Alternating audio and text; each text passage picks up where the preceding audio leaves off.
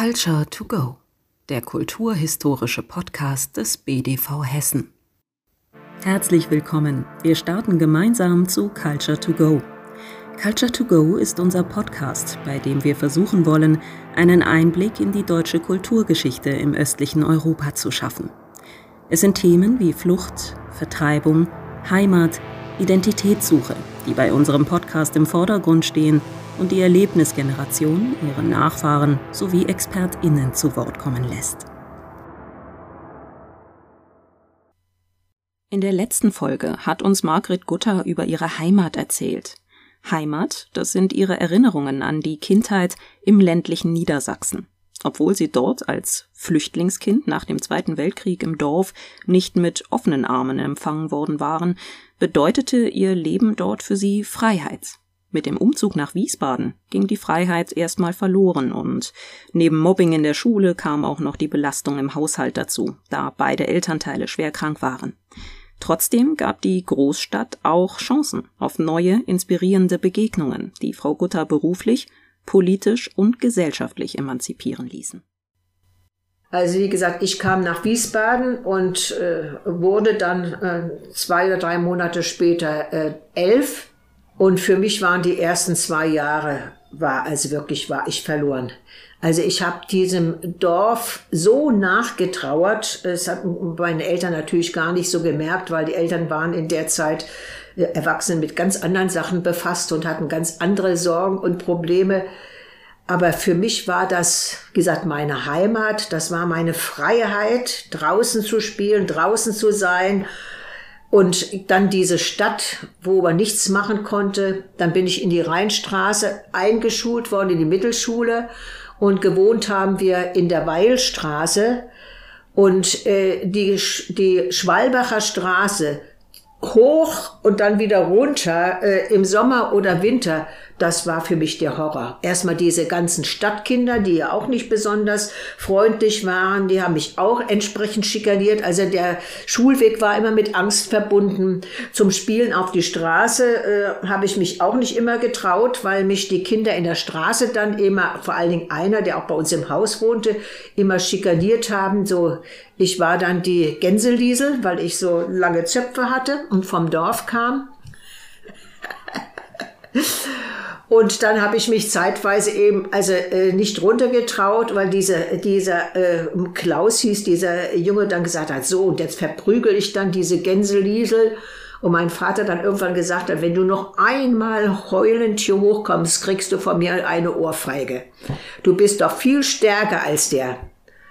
Und dann habe ich das beim nächsten Mal, als er wieder angekündigt hat, mich zu verprügeln, dann habe ich ihn verprügelt. Und dann war ich anerkannt. Dann hatte ich quasi mich, hatte ich mich in der, in der Straßenkindergruppe, Hierarchie, dann in der Altersgruppe hatte ich mich durchgesetzt und dann wurde der ihm ausgelacht und äh, also ich war dann, ich war dann integriert zumindestens und äh, wurde dann nicht mehr so schikaniert. Ja, aber das war die ersten zwei Jahre waren wirklich für mich der Horror.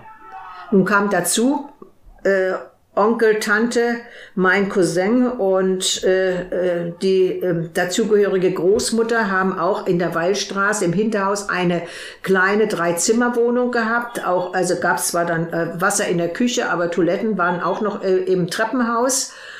Und ähm, die, also die waren eigentlich auch schon also äh, ausgebucht vom Platz her. Und äh, meine Eltern, äh, mein Bruder und ich, wir haben äh, zur Untermiete äh, bei der Oma Romeike einen Stock höher ge äh, gewohnt. Sie hatte, ein, da haben wir ein kleines Zimmer gemietet gehabt. Meine Eltern hatten eben so ein, eigentlich so ein einschläfriges Bett zu zweit. Und ich habe auf einem kleinen Sofa, also so eine kleine Ottomane. Ich war wirklich klein. Und äh, ab Knie hing, hingen meine äh, Beine über die Lehne beim Schlafen. Und das zwei Jahre lang. Und also ich habe jede Nacht von diesem Dorf geträumt. Das hätte ich auch meine Eltern gar nicht. Das war wirklich wie so ein Trauma. Meine Eltern haben das gar nicht mitgekriegt. Aber für mich war das, dass ich das einfach so ein wahnsinniges Heimweh hatte äh, und mich äh, da so nachgesehnt habe, wieder da zurück zu sein. Also die Großstadt war für mich erstmal der Horror. Aber umgekehrt war diese Zeit, wir äh, sind dann eben, also von da aus haben, hat das dann noch, war ja gerade 56, 56, 57 haben wir dann die erste Wohnung in der Scharnaustraße bekommen. Und ab dann ging es dann ein klein bisschen aufwärts. Dann wurde mein Vater dann auch als Schwerkriegsbeschädigter anerkannt, weil er einfach gesundheitlich nicht mehr arbeiten konnte. Und äh, ja, dann wurde das so langsam ein klein bisschen besser. Aber wenn ich jetzt zurückblicke, unsere Familie nahm eben nicht am äh, Wirtschaftswunder teil. Also das ist eben so alles, was dann so passierte, alles, was ich später gemacht habe, musste ich mir selbst erarbeiten, weil also es war eben kein Vermögen da, es war eben also also mein Onkel hat einen Betrieb aufgebaut, das funktionierte so ganz gut und hat dann auch ein Haus gebaut. Äh, aber wie gesagt, wir sind durch die äh, Krankheit der Eltern einfach äh, außen vor geblieben. Mein Vater ist gestorben, da war ich 21, meine Mutter ist gestorben, da war ich 27. Und ich habe quasi ab meinem 13. Lebensjahr den, äh, den Familienhaushalt äh, quasi geführt. Also ich denke, das hat alles dazu beigetragen, ähm, das, was ich mich, wie ich mich beruflich entwickelt habe, dass diese diese Verantwortung, die ich damit übernommen habe, dass eben also meine Mutter dann eben sehr, sehr lange krank war und eben in Mainz in der Uniklinik äh, zweimal ein Dreivierteljahr äh, lag und mein Vater war zu Hause. Das war eben für mich, äh, ich musste einfach das alles machen. Ja? Also das war eben so eine, äh, ich habe das eben gelernt und äh, das passierte aber das neben, nebenbei, neben der Schule. Das war nicht so ganz äh, problemlos. Sie sagten eben, das ist die Erklärung dafür, dass Sie sich beruflich so entwickelt haben. Ich, jetzt würde mich mal interessieren, wie haben Sie sich beruflich entwickelt? Ich glaube, das waren einige Wege, die Sie da Ja, Sie das da sind, äh, sind, sind. Einig, äh, sind einige Wege, die ich gegangen war. Also ich äh, bin hier in, Wiesb in Wiesbaden erst in der Mittelschule gewesen, habe dann mittlere Reife, ich glaube 58 oder sowas gemacht und äh, dann war in, meine Schwester war in der Zeit äh, schon als äh, äh, äh Kindergärtnerin Ausbildung, äh, äh, hatte Kindergärtnerin Ausbildung gemacht und äh, hat dann quasi ihre ersten äh, Stellen als Kindergärtnerin in Berchtesgaden in einem Kinderheim ge äh, gemacht. Die war also auch war also nicht mehr zu Hause und äh, ich bin dann in die Frauenfachschule äh, äh, gekommen, weil ich wollte dann nicht Erzieherin werden. Das hatten wir ja schon in der Familie. Ich wollte auf jeden Fall was anderes machen als äh, meine Schwester. Aber irgendwo berufliche Entwicklung und die Kinder, also die Töchter sollten auf jeden Fall was lernen, was nützlich ist und was, was sie auch gebrauchen können, falls sie heiraten. Ja, das ist ja einfach so diese, immerhin hatten unsere Eltern diese, äh, schon auch diese Vorstellung, äh, was meine Mutter auch immer zu uns gesagt hat, lernt so viel, wie ihr, wie ihr könnt. Also kein Zwang, sondern eben einfach, was ihr in euren Köpfen habt, kann man euch nicht wegnehmen. Alles andere kann man euch wegnehmen. Das hatten sie ja erlebt. Aber was ihr in euren Köpfen habt und was ihr gelernt habt, das kann man euch nicht wegnehmen. Und also ich bin dann in die, in die Frauenfachschule hier in Wiesbaden, erste, äh, erste äh, Klasse. Und äh, dann äh, äh, sollte eben das erste Praktikumsjahr sein. Das erste Praktikumsjahr war ein halbes Jahr äh, Familie, halbes Jahr Großküche. So, also ich wurde quasi ausgebildet als, äh, als äh, Hausfrau für Großbetriebe. Also ich bin Hauswirtschaftsleiterin, dann war diese Ausbildung. Und meine Schwester ist dann äh, irgendwo während des Jahres einmal gekommen und hat dann gesehen, in was für einem Zustand ich war. Meine, wie gesagt, meine Mutter war eben äh, in der Zeit auch wieder sehr lange im Krankenhaus gewesen, in der Klinik gewesen. Und ich bin jeden Tag dann nach Mainz gefahren, nach der Schule. Äh, wenn ich zurückkam, habe ich also Haushalt oder oft abends erst um 10 Uhr meine, meine Hausaufgaben machen können. Und dann bin ich in der Schule eingeschlafen während des Unterrichts, ganz klar irgendwo. Und ich weiß, dass ich irgendwann mal im Englischunterricht aufgewacht bin und die ganze Klasse dann schallend lachte und mir meine eine Freundin eben, äh, eben also nachher erzählt hat, dass die zum Lehrer gesagt haben, er soll nicht so laut sprechen, ich, ich würde schlafen. Und der hat es irgendwie mitgekriegt oder sie haben da irgendwie wohl auch gesagt, dass, äh, also er hat das irgendwie akzeptiert auch. Also die haben mich nicht geweckt, ich bin wach geworden und die haben sich alle kaputt gelacht, ja. Also das erinnere ich mich auch an diese peinliche Situation, aber es, äh, das zeigte eigentlich so, dass ich völlig fix und fertig war. Ich weiß 16, 17, ja, so 17, 18. Und dann hat meine Schwester gesagt, du musst hier weg und hat dann dafür gesorgt, dass ich eine Praktikumsstelle in diesem Kinderheim in Berchtesgaden bekommen hat. Und das war eben wirklich für mich, das war einfach äh, toll. Ja, also dieses halbe Jahr äh, da eben in der Großküche und im kind, äh, Kinderheim habe ich eben auch sehr viel gelernt und es war zum ersten Mal eben von zu Hause eben weg. Meine Schwester hatte dann zwar äh, eben quasi die Vormundschaft, war sie ja dann schon äh, entsprechend volljährig war. Äh, aber das war für mich eben, also das war eine großartige Zeit. Äh, an den freien Tagen haben wir immer Bergtouren gemacht und äh das war frei, das war also Freiheit und war andere, waren andere Lebensgefühle. Meine Schwester hat da ihren Mann kennengelernt. Ne, das war für sie auch ganz, ganz wichtig. Der war damals da bei der Bundeswehr unten, also bei den Gebirgsjägern im Einsatz. Und äh, das war eben für uns beide ein äh, wichtiges Jahr, für sie noch in anderer Form. Für mich war es eben einfach, dass ich aus dieser, aus der Familiensituation rauskam und mal durchatmen konnte. Und äh, dann kam ich zurück und normalerweise war eben die, dass die Schule ein die Arbeitsplätze in den Familien zugeteilt hat. Und so wie das zum Teil heute auch ist mit äh, Mauscheleien und hin und her schieben, das waren spezielle Haushalte, äh, wo sich dann die äh, Lady dann irgendwo eine billige Arbeitsplatzkraft äh, geholt hat, äh, ebenso Praktikantin in etwa. Also äh, bei einigen war das so und bei mir wäre es garantiert so gewesen. Meine Mutter hat sich dann diesen äh, Haushalt angeguckt, äh, äh, der mir dazugewiesen war und hat dann gesagt, ich will äh, dich nicht beeinflussen, aber wenn du, äh, wenn du auf mich hörst, dann würde ich dir raten, nicht in diesen Haushalt zu gehen. Äh, diese Frau ist eiskalt. Also ich hätte da wahrscheinlich nur Silber geputzt und äh, sonstige Dinge gemacht. Und dann habe ich mir äh, selbst ein äh, Praktikum in einer Familie gesucht, in der Zeit, äh, durch eine Zeitungsannonce. Äh, da war eine Zeitungsannonce, wir sind eine sehr laute äh, Familie mit vier Kindern, vier Kindern und äh, Journalist und äh, eben also Regisseurin für, für äh, Fernsehfilme. Und wir suchen eben also äh, Hausmädchen und Kindermädchen. Und dann habe ich mich da äh, beworben und wurde eben auch genommen und habe dann da also quasi mein Familienpraktikum gemacht. Äh, vier, äh, vier Kinder waren äh, zu der Zeit da äh, und äh, das fünfte war dann bald unterwegs.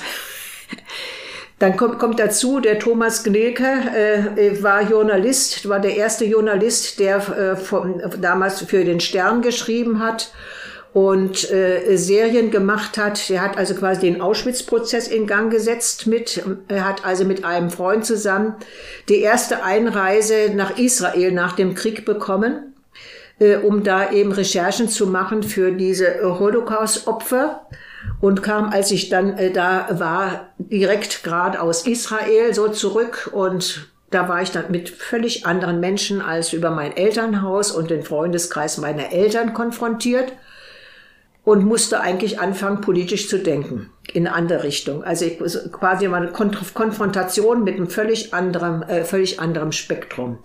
Also äh, Thomas Glecker und das, was er damals in Gang setzte, das war natürlich eben für viele Nestbeschmutzer, je quasi eben diese ganzen, äh, ganzen äh, Dinge aufzugreifen und zu versuchen, da diesen Prozess, diesen Prozess in, mit in Frankfurt da mit in Gang zu setzen. Und ich habe dann da auch äh, im Hause die ersten, die ersten äh, Besucher aus Israel miterlebt. Irgendeine kurze Liebes, äh, äh, Liebesbeziehung. Also ich hatte keine Chance, sich weiterzuentwickeln. Dani hieß der junge Israeli, der damals zum ersten Mal nach, äh, nach äh, Europa, also eben kam und dann da im Hause auch war.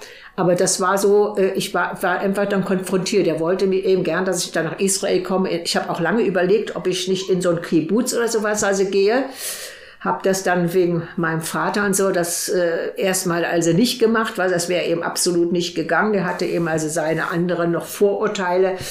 äh, da äh, durchaus noch und äh, das habe ich dann eben nicht gemacht, aber ich habe dann einfach, äh, ich habe dann damit, bin mit dieser Familie verbunden gewesen, weil diese ganzen äh, Kinder, die waren ja, im, die, äh, die Ältesten waren quasi äh, ach, sieben, acht Jahre jünger als ich, ja. Die Jüngsten waren dann nachher, also ich war dann äh, inzwischen, äh, inzwischen also äh, 19, äh, 19 und äh, ich weiß, dann war die Susanne, die Susanne, die letzte eben, also quasi, äh, nee, die Susanne war das. Susanne war noch Baby. Und dann war eben später die Kerstin unterwegs.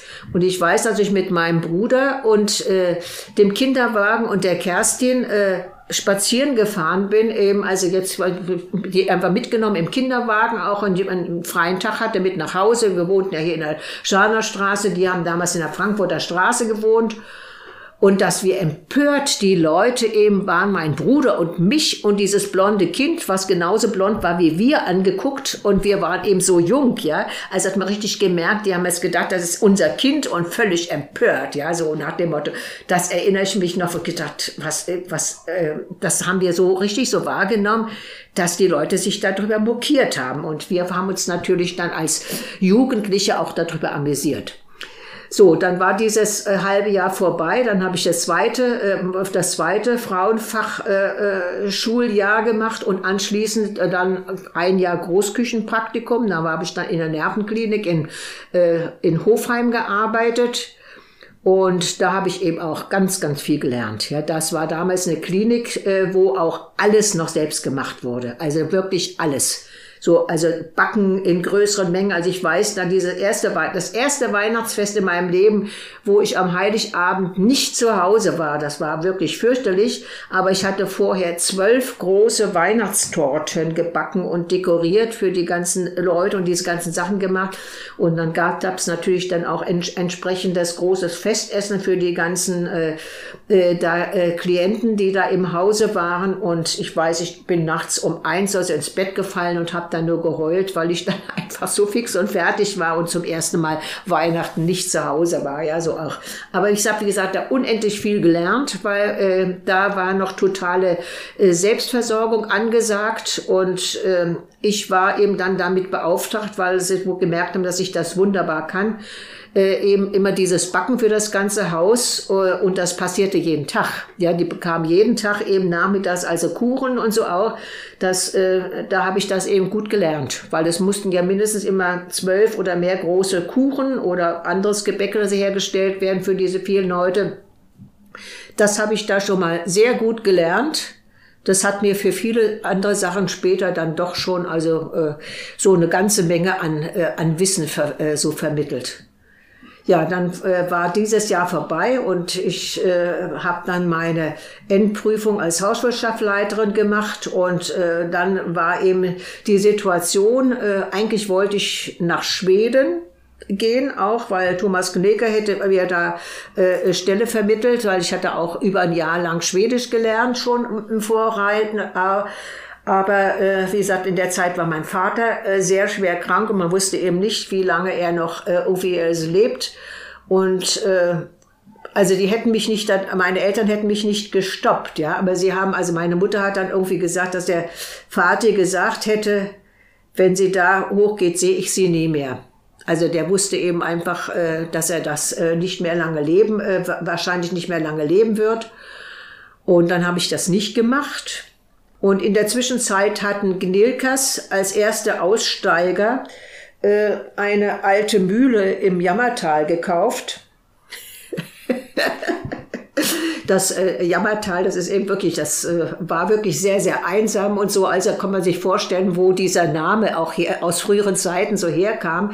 Es gab in, der, äh, in, in dem Bereich gab es eben äh, drei Mühlen und die letzte Mühle vor, bevor dann eben so die, äh, die Wildschluchten und so kam und das dann irgendwie man Kilometer lang eben über Felsen und äh, kleine äh, Steige klettern musste, um äh, bis zur nächsten Mühle dann zu kommen, die dann wieder von anderen Orten aus zugänglich waren. Also das war schon, die Dillenberger Mühle war schon, äh, lag schon sehr abgelegen. Gehörte zu dem Ort Herold. Es war das nächste kleine, kleine Dorf oben. Und äh, äh, Thomas und, äh, und Inge Gneker hatten natürlich von Landwirtschaft und Forsten null Ahnung.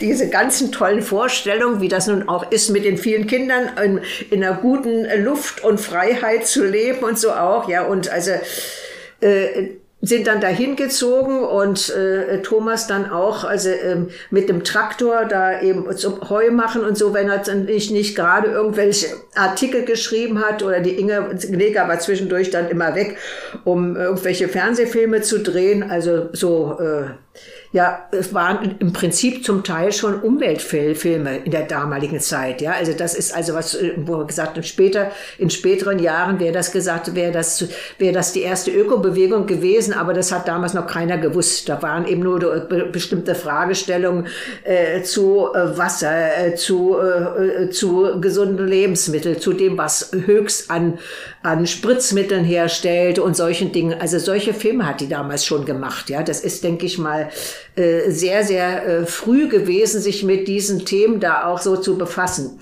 Ja, also jedenfalls haben wir dann da, äh, äh, habe ich mich entschlossen, äh, landwirtschaftliches Praktikum noch ein halbes Jahr zu machen, anstelle äh, nach Schweden zu gehen äh, worüber die eben sehr, sehr begeistert waren, weil ihr Hausmädchen war eben, als er da äh, war eben nach Norddeutschland wieder gezogen, weil sie ein Kind bekam und dann da eben nicht äh, mehr sein wollte. Und dann war ich eben also da. Inzwischen war, waren es fünf Kinder. Und dann gab es äh, zwei Pferdchen, also so größere Ponys, also äh, nicht Pony, also so, so Zwischending, ja, zwischen, zwischen Pferd und, äh, und Pony, so ein bisschen diese bis, äh, Zwischengröße. Äh, und, und was hatten wir noch? Glaube ich, ein Kalb oder so, ja, ein Kalb oder ein Schwein. Also ich, das weiß ich hier nicht mehr so äh, genau. Dann gab es Hund und Hühner. Und dann hatten sie so diese Idee, also da die Kinder ja gerne auch Hähnchen essen, dass wir so, dass die so, so, so Hähnchen, also Eintagsküken äh, dann so holen und die wir da als Hähnchen aufziehen und die dann geschlachtet und eingefroren werden, äh, damit dann die Familienversorgung äh, eben entsprechend war. Und dann die Kinder aßen gerne Spinat, also wurde ein ganzes Feld Spinat angelegt.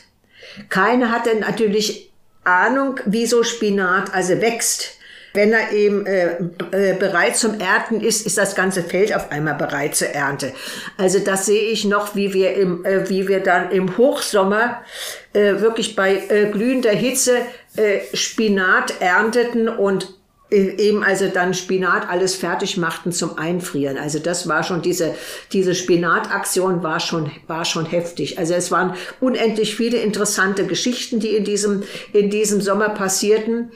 Äh, und anschließend dann habe ich da kennengelernt, es kamen immer Leute zu Besuch. Das war, wie gesagt, der Auschwitz-Prozess äh, lief so in diesen ganzen Vorgesprächen. Und es war jedes Wochenende waren aus andere, allen Regionen äh, der Welt äh, äh, Gäste eben also da, die dann also da auch dann zu diesen äh, Aussagen nach Frankfurt äh, mitgenommen wurden und so auch. Also das war schon hochinteressant, was da an, an so Leuten waren. Und ich war ins, war irgendwo ich war da mittendrin schon. Ja. Ich war eben für, für Küche und Haushalt und Kinder eben zuständig, damit die anderen eben sich auch bisschen durch die Zwischen, die Freiräume hatten, wenn sie beruflich unterwegs waren, dass sie wussten, dass die Kinder versorgt sind und dass da jemand verantwortungsvoll eben also da im Hause ist. So, dann bin ich, äh, lernte ich in der Zeit äh, Ali und Henny kennen.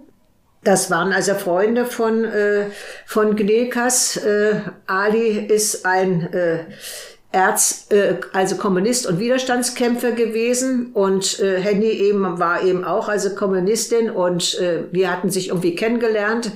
Ali war eben also im KZ und war dann verfolgt, war dann eben auch, gehörte zu den Leuten, die dann vor dem Nazireich fliehen mussten und dann in Dänemark und dann in Schweden waren, wo sie dann eben, wo man auch heute weiß, äh, jede Nacht irgendwo anders schlafen musste, weil äh, natürlich auch da äh, im Lande genügend Leute waren, die die auch verraten haben. Und Ali haben sie eben gesucht, weil sie eben also äh, ahnten, äh, wer er ein war, ein Agitator vorher, also in Hamburg, konnten es ihm nicht nachweisen, hat dann auch im Gefängnis gesessen, gehörte zu diesen Moorsoldaten, also auch eine totale, äh, eine totale Lebenskarriere, unglaublich. Und ist dann quasi äh, in diese Strafbataillone von den Nazis geschickt worden, also quasi diese, wo sie das Kanonenfutter an die, an die, in bestimmte Grenzregionen, wo sie eben genau wussten, die werden eingesetzt, damit sie nicht, also nicht überleben, weil sie auch sonst konnten nicht nachweisen, äh, dass er dazugehörte, aber dann haben sie die eben auf die Seite aussortiert.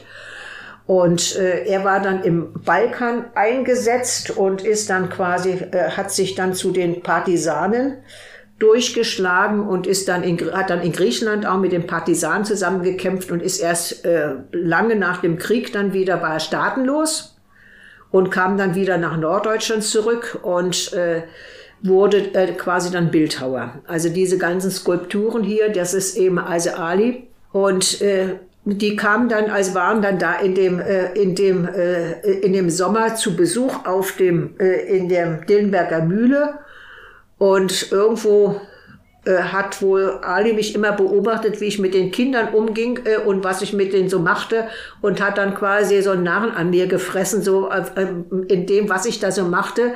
Und dann haben sie mich eingeladen, äh, wenn ich, also ich hatte dann vor, nach Berlin zu gehen, äh, so als Köchin im Herbst und äh, dass ich vorher sie besuche, oben in Norddeutschland. Und das war dann quasi so mein, erst, mein erster Besuch, wo ich gesagt habe, das ist später mein geistiges Elternhaus geworden, als meine Eltern nicht mehr lebten, äh, die so lange bis die gelebt haben. Also Ali ist zwar leider äh, schon 75 äh, gestorben, Henny 2003, aber wir haben eben in der Zeit, also gesagt, äh, immer engen Kontakt gehabt und ich war zwei, dreimal im Jahr dann immer da oben. Und äh, ja, das war dann quasi mein geistiges Elternhaus, diese Konfrontation zwischen diesen unterschiedlichen politischen Richtungen und Weltanschauungen. Also ich war gezwungen, ich war gezwungen, denken zu lernen. Also ich habe mich jetzt nicht in irgendeine Weise da äh, aus Protest in irgendeine Richtung bewegt, sondern ich habe einfach versucht zu verstehen, äh, was da passiert ist. Ein, auf der einen Seite waren eben Menschen, die ich liebte und mochte, meine Eltern und deren Freunde und so, und äh, die aber eben zu dieser an, politischen Richtung noch gehörten, die eben also dann, äh, dann eben mit den Nazis also viel zu tun hatten, äh, so auch. Und da war dann die anderen, die darunter gelitten haben und die einfach dann also da äh, völlig andere Sachen erlebt haben. Außerdem kam dazu, dass wir in, äh, in der Weilstraße, als ich als Kind da bei der Oma Romeike lebten, die Oma Romeike hatte einen schwerstbehinderten Sohn, aus dem Mann war im Ersten Weltkrieg gefallen, sie war also Krieg, äh, Kriegerwitwe aus dem Ersten Weltkrieg, hatte einen schwerstbehinderten Sohn, der eigentlich von den Nazis äh, umgebracht werden sollte, weil er zu dem lebensunwerten Leben gehörte. Und er war in einem dieser, äh, dieser äh, Kliniken hier im Rheingau, äh, Eich, äh, eben, also die später dann auch ihre Sachen aufzuarbeiten hatten. Und da sie eben sich immer ihr, äh, ihr Kind immer besucht hat, hat dann eine auch der katholischen Schwestern hat sie gewarnt und hat gesagt, die sollen verlegt werden. Hammer da, äh, Hammer da oder einfach hier einer von diesen Orten, äh, äh dass da äh, die umgebracht werden. Und da hat sie im, äh, im Krieg gegen, hat sie quasi ihren Sohn nach Hause geholt und das war, er war wirklich schwerst behindert. Die hat den bis, also als ich äh, da äh, mit äh, zwölf, äh, zwölf, dreizehn Jahren da äh, gelebt habe, also ich habe mich auch vor ihm äh, gefürchtet. Der hat niemandem was getan, aber der konnte, der konnte auch gar nichts allein machen. Aber der war wirklich ein schwerst äh, äh, Mensch und die hat den quasi gerettet gegen äh, gegen die staatliche Willkür. Ja, also da hatte ich eben schon äh, so viel äh, gelernt, auch diese ganzen Dinge zu beobachten. Wenn Sie sagen, Sie wurden gezwungen zu denken oder denken zu lernen. Ja. Auf das Denken folgt ja immer das Handeln. Ja. Wie hat sich das für Sie weiterentwickelt, gesellschaftlich, politisch? Was, was? Das hat sich äh, für mich entsprechend so weiterentwickelt, dass ich mich ganz früh eben auch engagiert habe. Ich habe ja dann äh, Abitur im Seminar für Politik in Frankfurt gemacht. Also da war ja auch schon also äh, kritisches politisches Denken und äh, war dann auch hab war dann hab dann auch also Leute kennengelernt, die bei den Jungsozialisten waren und also in bestimmten politischen Gruppierungen. Da war die Zeit der Notstandsgesetzgebung, das war die Zeit der ersten äh, äh Protestbewegung, also dann achten, die 68er, das habe ich alles irgendwo miterlebt und ich habe mich da dann irgendwie engagiert. Und also das, das sind eigentlich schon die Dinge, die sich daraus entwickelt haben, dass ich dieses, äh, dieses kritische Denken äh, damit konfrontiert war. Denn eben, also da, das war ja eine völlig andere äh, Richtung gegen äh, Staat und Obrigkeit und diese alten Strukturen äh, da auch äh, aufzustehen. Äh, im, allein dieser Bauerprozess, das war ja wirklich also nicht das, was hier erwünscht war, äh, sich mit diesen Themen zu befassen. Die wollten ja alle damit ja nichts mehr so zu tun haben und äh, waren dann angeblich ja alle äh, äh, nicht damit, äh, hatten nichts damit zu tun, aber äh, es kam ja dann einfach raus, dass es einfach wie viele Mittäter und Mitläufer das eben also so gab.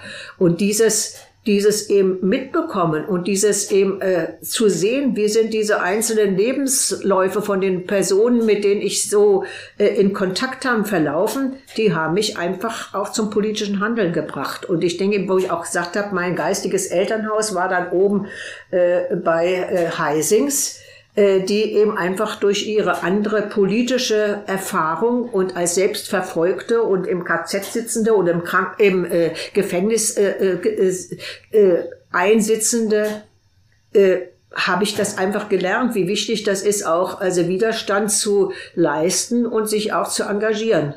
Und dann fing eben also einfach an, äh, dass ich ja auch als äh, Frau gesehen habe, dass diese, diese Möglichkeiten, die ich beruflich hatte, äh, die waren, ich hatte dann ja auch einen typischen Frauenberuf. Und irgendwo war es dann ja eigentlich also äh, damit zu Ende. Und das reichte mir irgendwo nicht.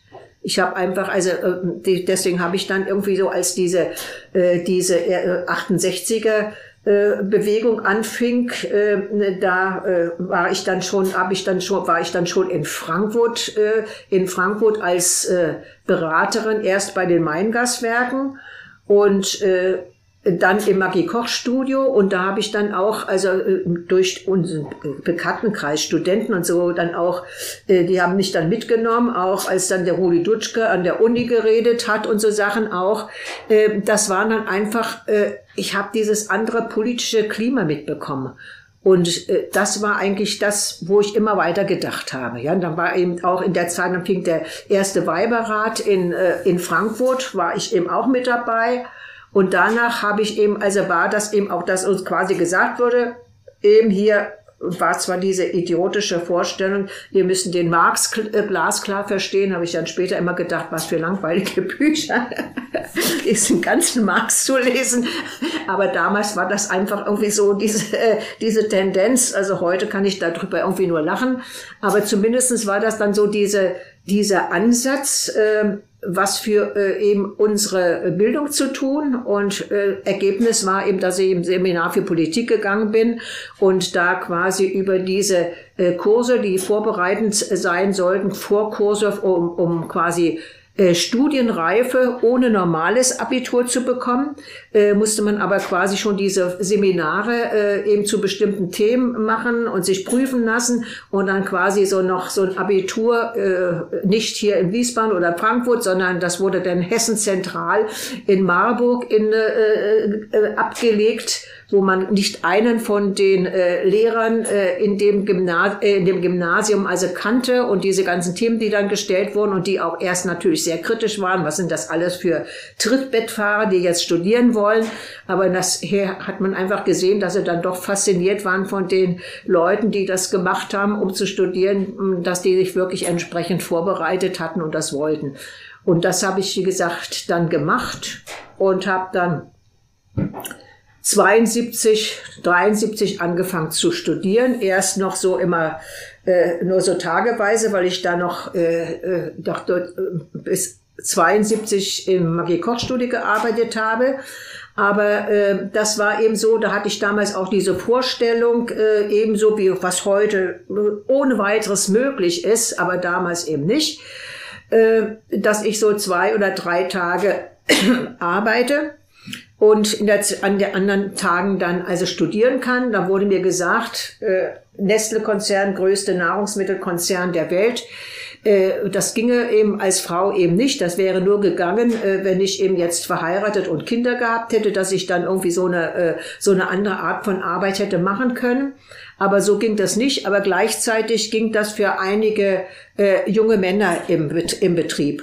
Also musste ich dann quasi äh, kündigen und musste äh, in die äh, Situation, jetzt eben gar nichts, äh, äh keine, äh, keine äh, Arbeit mehr zu haben äh, und äh, Studentin zu sein und habe dann quasi angefangen, mein Fachwissen äh, zu nutzen und habe angefangen, Kochbücher zu schreiben. Also ich habe dann wirklich pro Semester immer mindestens ein kleines Buch damals erst geschrieben. Äh, das war aber auch, ich habe es mir zugetraut. Ich hatte dann hier äh, auch eine Zeitungsannonce gelesen. Damals war der Falken Verlag noch hier in Wiesbaden, dass die irgendwie Autoren Autoren suchen für, bin ich dann dahin gegangen, mich vorgestellt und die haben mich genommen, mich die ersten, erste Kochbücher geschrieben und dann haben sie wohl gemerkt, dass ich das ganz gut kannte und habe dann immer wieder Aufträge bekommen. Und so habe ich dann mein Studium finanziert und bin natürlich auch fachlich, habe ich mich auch natürlich in diesen Bereichen dann auch immer wieder Praxis und Theorie immer wieder verbunden. Ja, das ist, sind so diese unterschiedlichen Spuren gewesen. Äh, das hat letztlich dazu geführt, dass ich irgendwann sechs verschiedene Berufe hatte. Und äh, ja, äh, irgendwo hat sich das dann alles zusammengefügt. Als ich dann äh, studiert habe, meine, äh, wurde ich dann direkt vor dem Vordiplom wurde ich äh, alleinerziehende Mutter. Äh, also wenn ich mir das heute vorstelle, als meine Tochter äh, ein, zwei Monate alt war, fing die Vordiplomsprüfung an das war wirklich die Hölle.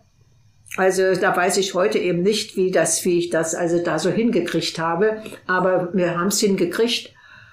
Und äh, ja, dann habe ich, äh, als die Sonja so äh, vier, fünf Jahre war, habe ich nochmal das Studium unterbrechen musste. Dann hatte ich zwar alle Sachen, die ich äh, für den Abschluss gebraucht hätte, hatte ich zwar vor, äh, hatte ich zwar gemacht, aber ich hatte einfach keine Zeit und kein Geld um ein halbes Jahr eine Diplomsarbeit zu schreiben. Also das war einfach, äh, das war einfach damals nicht drin. Dann habe ich eben äh, ein, zwei Jahre unterbrochen und habe dann in der Zeit mein großes Kochbuch geschrieben, mein großes grundlegendes Werk.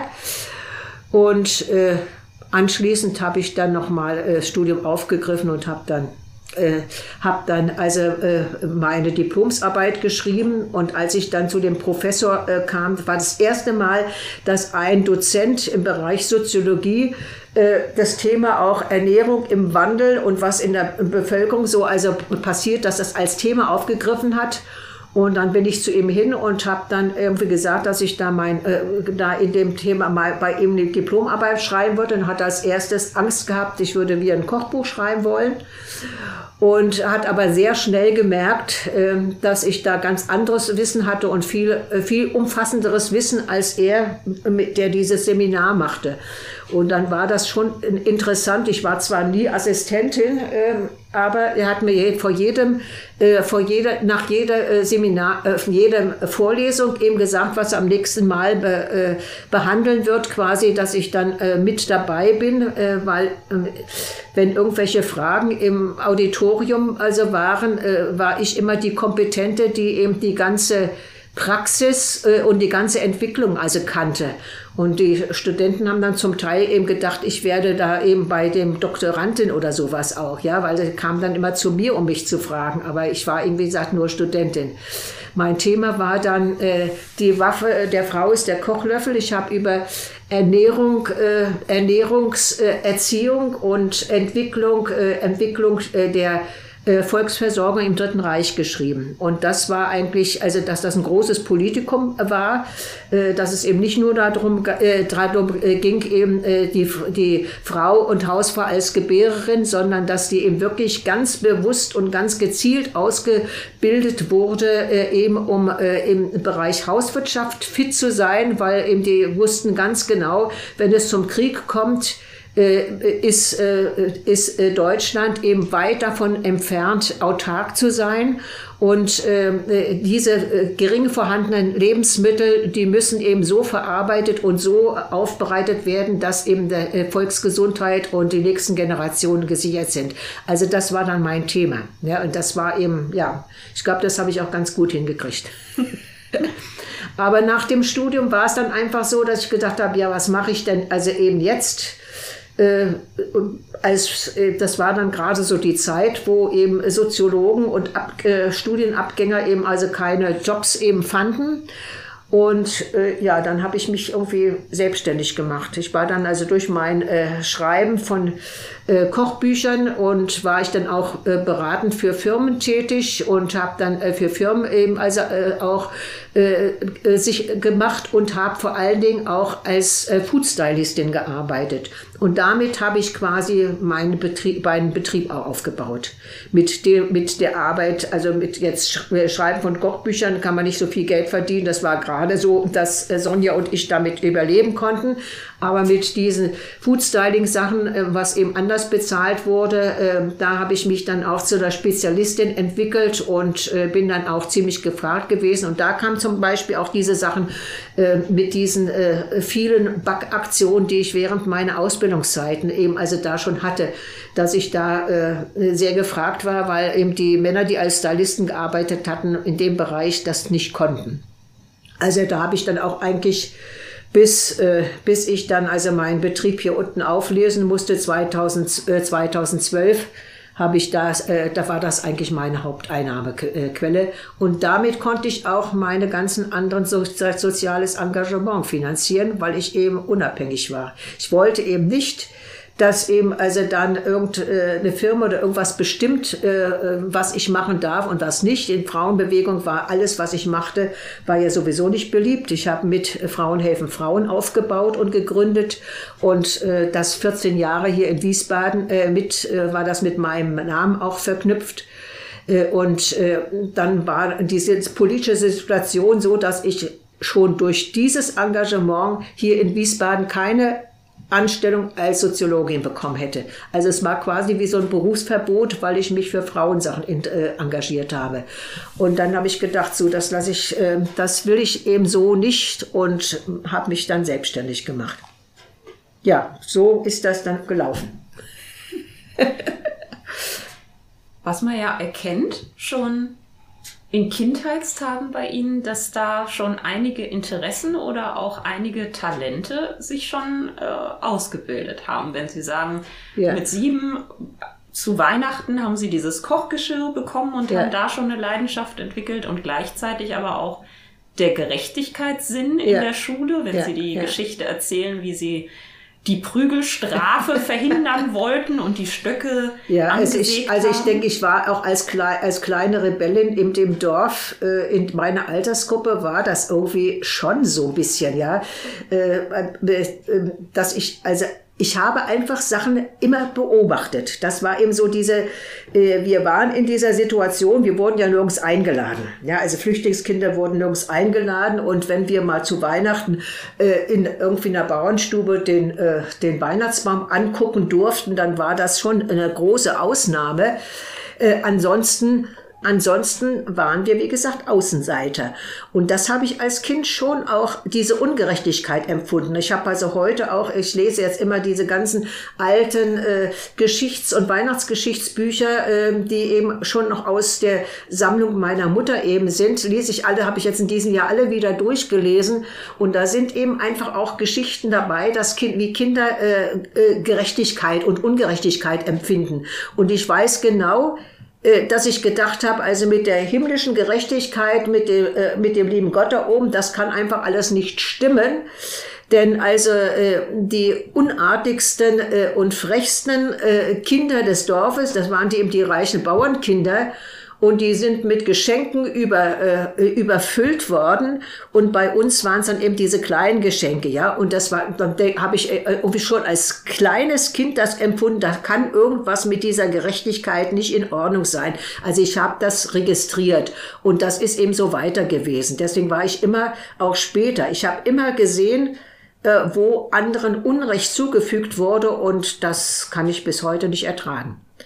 Also auch diese auch äh, Thema Flüchtlinge äh, oder so auch. Ich habe mich ganz früh auch äh, engagiert, als der, der Balkankrieg war, äh, habe ich schon ganz viel mit äh, Flüchtlingsarbeit zu tun gehabt und äh, später in, äh, haben wir extra äh, Frauengruppen gehabt, die sich eben für äh, Frauen äh, aus Kriegsgebieten und so eingesetzt haben.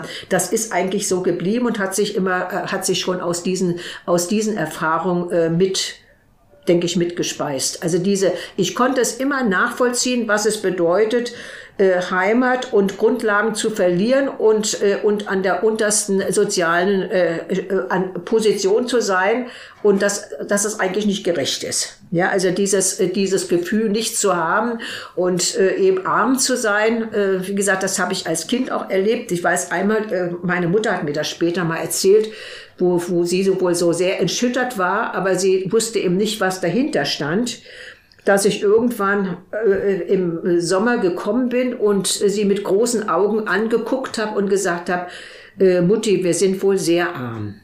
Und sie wusste nicht, was dahinter stand, aber ich wusste das. Das war in der Zeit war äh, Schützenfest im äh, Nachbardorf und äh, was immer eine große Angelegenheit war zwischen den äh, Männern, dass da immer ein Schützenkönig äh, äh, dann ausge, ausgeschossen wurde. Und äh, einmal war eben mein äh, Spielkamerad, der eben also zu dem Bauernhof, wo wir zuerst gewohnt haben, dazu gehörte, äh, der wäre der beste Schütze gewesen bei den Kindern. Und äh, seine Mutter hat es dann später nicht erlaubt, aber der hat dann zu mir gesagt, ich kann dich nicht als Schützenkönigin also eben nehmen. Die Dagmar hat ein schöneres Kleid als du.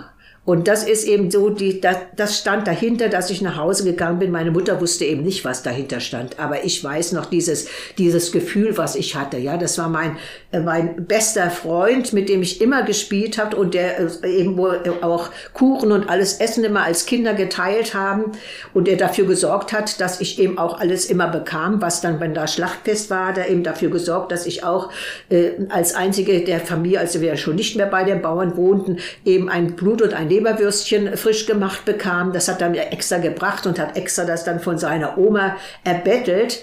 Aber eben, also Schützenkönigin in Kurt durfte ich nicht werden, weil ich nicht so ein schönes Kleid hatte. Und ich habe wirklich mein erstes Kleid aus einem neuen Stück Stoff bekommen zu meiner Taufe und da, da war ich zehn Jahre alt. Und das ist eben, das sind so diese, diese Erinnerung, äh, dass irgendwas nicht ganz gerecht ist. Ja, also diese, äh, ich denke, Kinder kriegen das einfach mit, dass irgendwas äh, nicht gerecht ist und dass wir uns ja lieb und ordentlich verhalten haben und nicht böse waren und nichts äh, Schlimmes gemacht haben. Äh, und trotzdem haben die äh, frechen, frechen Kinder eben also dann ganz viel bekommen und bei uns waren es eben also etwas kleinere Geschenke. Aber wir hatten etwas anderes, was die Bauernkinder nicht hatten. Unsere Eltern haben mit uns Adventstunden gemacht, unsere Eltern haben mit uns gesungen, unsere Eltern haben mit uns Geschichten äh, eben jeweils gelesen. Also das, was ich jetzt hier für mich auch in diesem Jahr wieder ganz intensiv gemacht habe, das hatten eben die Bauernkinder nicht. Da hat sich keiner bei ihnen drum gekümmert. Das war eben so, also das war jetzt das, was die, äh, was bei uns anders war dass eben ja auf die Seelenkräfte und die anderen Dinge Wert gelegt wurde. Und ja, ich glaube, da bin ich meinen Eltern auch sehr dankbar für. Ja, so war das. ja, es gibt eben so ganz, ganz viele, ganz, ganz viele Geschichten und ich sage, ich versuche jetzt auch einige dieser Geschichten will ich jetzt aufschreiben, auch für meine Tochter und meine Enkelkinder, die ja das, also meine Tochter ja auch nicht weiß, äh, weil es einfach so ist, auch zwischen Eltern und Kindern, bestimmte Dinge interessieren einen im bestimmten Alter überhaupt nicht. Ja, also ich hatte einfach das, jetzt das äh, Unglück, dass unsere Eltern sehr, sehr früh gestorben sind und ich also äh, später immer wieder gedacht ich hätte sie so gerne zu vielen Sachen befragt. Ja, also so diese, äh, was sie selbst damit empfunden haben. Und wie gesagt, bei einigen Sachen versuche ich jetzt noch im äh, nächsten Jahr, wenn es meiner Schwester wieder besser geht, ob sie sich noch an äh, Gespräche mit meinen Eltern oder an Geschichten mehr erinnert, die ich nicht so äh, mehr so präsent habe und die ich anders empfunden habe. Das haben wir neulich am Telefon schon äh, erlebt, wo ich äh, bestimmt, äh, nach bestimmten Sachen gefragt habe und sie gesagt hat, sie haben die Sachen anders erlebt. Für sie war das anders und das will ich versuchen, noch ein paar Geschichten für mich und meine Enkelkinder aufzuschreiben, um dann ein bisschen so eine Familienerinnerung auch zu haben. Vielen, vielen Dank, Frau Gutter, dass Sie uns haben teilhaben lassen an Ihrer Geschichte. Vielen, ja. vielen Dank dafür. Gerne. Das war Culture to Go, der kulturhistorische Podcast des BDV Hessen.